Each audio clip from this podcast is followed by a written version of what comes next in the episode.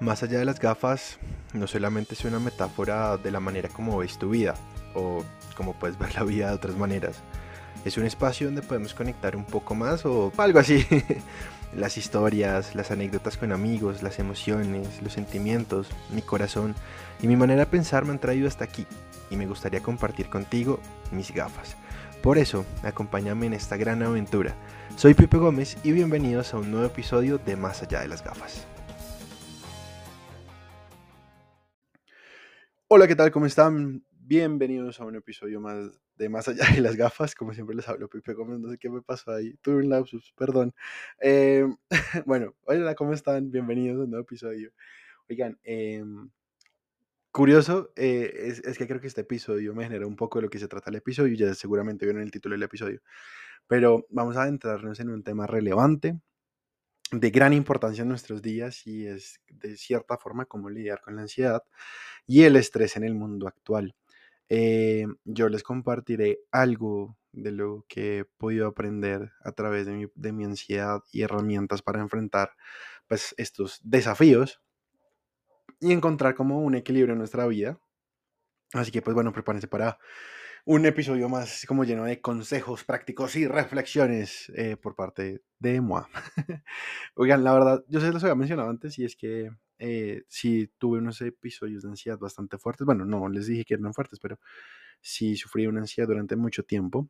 Eh, así que pues eso fue lo que me trajo a querer hacer este episodio también, porque sé que hay muchas personas que me rodean, que están a mi alrededor, que también sufren de ansiedad. Yo he logrado como controlarla mucho, afortunadamente no he necesitado de medicamentos, eh, sino con prácticas un poco más espirituales, eh, con la meditación, por ejemplo, que es el del episodio anterior. Em, así que pues bueno, creo que vivir en el mundo actual puede ser muy abrumador estamos constantemente expuestos a altas demandas, presiones sociales y una avalancha de información que, paréntesis, es lo que les mencionaba en el episodio anterior sobre mm, los estímulos exteriores. Em, y todo esto puede desencadenar ansiedad y estrés en nuestras vidas. Sin embargo, creo que es muy importante recordar que tenemos el poder de manejar y cuidar nuestra salud mental en medio de estas circunstancias, apoyándonos no solamente en lo que practicamos bien para nosotros, sino también en la ayuda profesional que podemos adquirir de externos.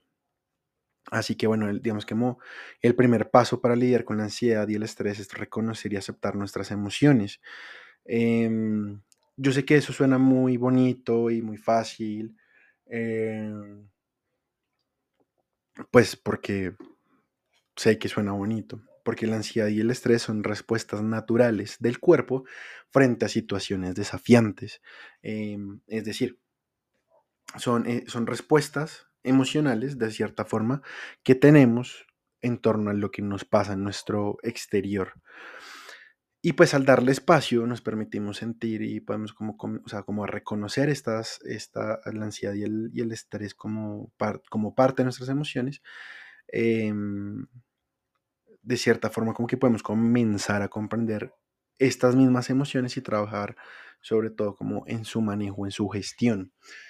Em, yo sé que esto es muy complejo, esto es un tema muy complejo, em, por lo cual quiero hacer un alto énfasis de que esto son cosas que a mí me han funcionado, eh, pero que no desmeriten de ninguna forma, ni estoy buscando desmeritar el trabajo que hacen psicólogos, ni psiquiatras, ni terapeutas, bueno, e incluso los invito a que vayan a terapia, realmente. Así se sientan que están bien. Ir a terapia es algo muy chévere, incluso cuando estamos al bien, en, tope, es algo muy chévere. Eh, nos puede ayudar mucho a entender muchas cosas y, a estar como de una forma diferente. Una estrategia efectiva, pues para em, eh, enfrentar la ansiedad y el estrés es practicar la atención plena o el mindfulness, que eso también es algo que ha ayudado mucho. Eh, y que ahorita se está hablando demasiado porque precisamente la pandemia dejó una, perdón la redundancia, una pandemia de salud mental muy fuerte que está vinculada con la depresión, con la ansiedad y con el mismo estrés. El mindfulness eh, o la práctica de la atención plena implica estar conscientemente presente en el momento actual sin juzgar nuestras experiencias. Em, la atención plena pues, nos ayuda a reducir la rumiación y a enfocarnos en el aquí y en el ahora, lo que nos permite encontrar mucha más calma y claridad mental con todo lo que pasa a nuestro alrededor. yo como fui conociendo y encontrando todo esto, em, fue a través de la meditación y conocer personas que practican mindfulness, profesores de yoga eh, o personas que practican yoga, eh, personas que meditan, terapias a nivel em, espiritual, por así decirlo, como muy emocional, fuera de la psicología. Y también psicólogos que practican mindfulness, entonces, em, eso es muy chévere, porque como se les digo, nos, nos permite enfocarnos en la aquí y ahora y nos ayuda a encontrar como esa calma y esa claridad en las diferentes esferas o ámbitos que se nos presentan en la vida, que además es esencial aprender a establecer límites y priorizar nuestro autocuidado. Esto es algo muy delicado porque también tiene que ver mucho con eh, el desapego, que lo mencioné en episodios anteriores, con la resiliencia, con la meditación y bueno, ahorita con la ansiedad el priorizar nuestro cuidado no es algo egoísta, sino todo lo contrario, es preservarnos nosotros para no tener malas cosas con los demás. En un mundo, o sea, tener autocuidado en un mundo que mm, constantemente nos empuja hacia la productividad y el ritmo acelerado, pues debemos recordar que nuestra salud mental es una prioridad. Eh, o sea, es algo que para mí es, es algo no negociable. Es decir, si yo estoy saliendo con una persona y sé que esa persona sufre de ansiedad, de depresión, de borderline o cualquier cosa, pues para mí una de mis prioridades es respetar que ella, esa persona se va a poner como prioridad cuando lo necesite. Incluso va a ser también parte como de mis skills aprender a entender cómo relacionarme con esa persona precisamente por el tema de su salud mental. Eh, eso se lo dije a una, persona eh, hace ya algunas semanas, que, es un tema, que la salud mental es una prioridad y es, algo que no está negociable. O sea, no es algo como que, o sea, es algo que es prioridad, independientemente es prioridad. Em, y sobre todo, pues con los límites es aprender a decir no y reservar tiempo para el descanso, el ocio y las actividades que nos nutren, eh, ya que pues estas, pues, bueno, el descanso, el ocio y las actividades que nos nutren son súper fundamentales para para mantenernos en equilibrio. Es decir, yo aprendí como a desconectarme un poco de las cosas. Entonces, cuando es trabajo, es trabajo. O sea, cuando es trabajo terceros, es trabajo terceros. Cuando es trabajo mío, como en mis proyectos, es mi trabajo. Eh, cuando es tiempo para compartir con familia, es tiempo para compartir con familia, con amigos, es tiempo para compartir con amigos, eh, cuando es tiempo para mí solo, es tiempo para mí solo, y Punto. O sea, es un tema que me ha ayudado mucho a mantener el equilibrio porque me doy espacios para todo. Entonces, cuando tengo que trabajar, estoy enfocado en el trabajo. Cuando tengo que hacer cosas mías, estoy enfocado como en este momento. Em, cuando es tiempo de familia, pues es como con familia, que de pronto uno se desconecta un poquitico está súper bien compartir con la familia, con los amigos y cuando estoy solo pues pinto, escribo, eh, veo series, veo películas, juego videojuegos. Em, si de pronto ese día tengo ganas de ir a hacer algo yo solo, pues salgo, voy a cine, pero me dedico ese tiempo para mí, para lo que realmente quiero yo. Y eso me ayuda mucho a estar en equilibrio. Y cuando estoy con amigos o con personas así que me importan, pues también es dedicarles tiempo de calidad. Así que pues eso es algo que a mí me ha funcionado mucho para estar en equilibrio y ya no sentir tanto esa ansiedad que me daba antes, porque a mí la ansiedad me atacaba y era a comer desaforadamente sin pensar hasta que obviamente ya llegaba un punto donde no comía y comía y comía, pero no me sentaba mal sino hasta el otro día o esa misma noche. Entonces pues no era complicado porque pues comía mucho desaforadamente. Pero aprender a estar en equilibrio ya no es un tema de salgo corriendo, o sea, si me ansiedad, pues respiro, hago un ejercicio de respiración, trato de entender por qué me está pasando, trato de gestionarlo, pero ya no estoy diciendo como con esos atacones emocionales de voy a ir a comer o voy a hacer algo estúpido o cosas así. Estúpido me refiero como algo que sé que va a ir en contra de, mí, como no sé, pronto ir a emborracharme o a distraerme de alguna forma o, o realmente hacer algo estúpido y no atentar contra mi vida porque no quiero minimizar lo que algunas personas han pasado por eso, eh, sino algo estúpido que, que, no sé, puede ser como hacerme daño y que a los tres días voy a estar como que, ¿y por qué lo hice? Eso es algo estúpido para mí. Eh, no quiero minimizar aquí nada de lo que las personas puedan estar pasando, así que eh, quiero hacer esa aclaración.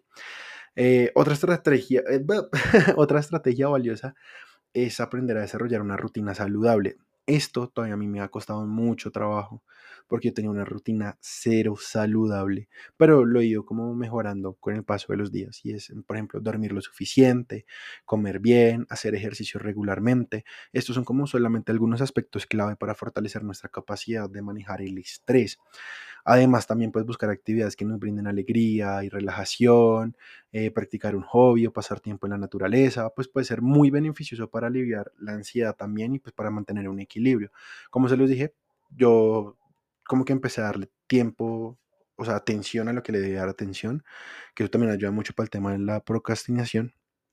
Y, por ejemplo, lo de pintar, que es un hobby, escribir, que es un hobby, cosas así, salir a, un paseo, viajar, distraerme la rutina, pues eso me ha ayudado mucho pues para aliviar como temas de ansiedad y estrés, es darme mi tiempo.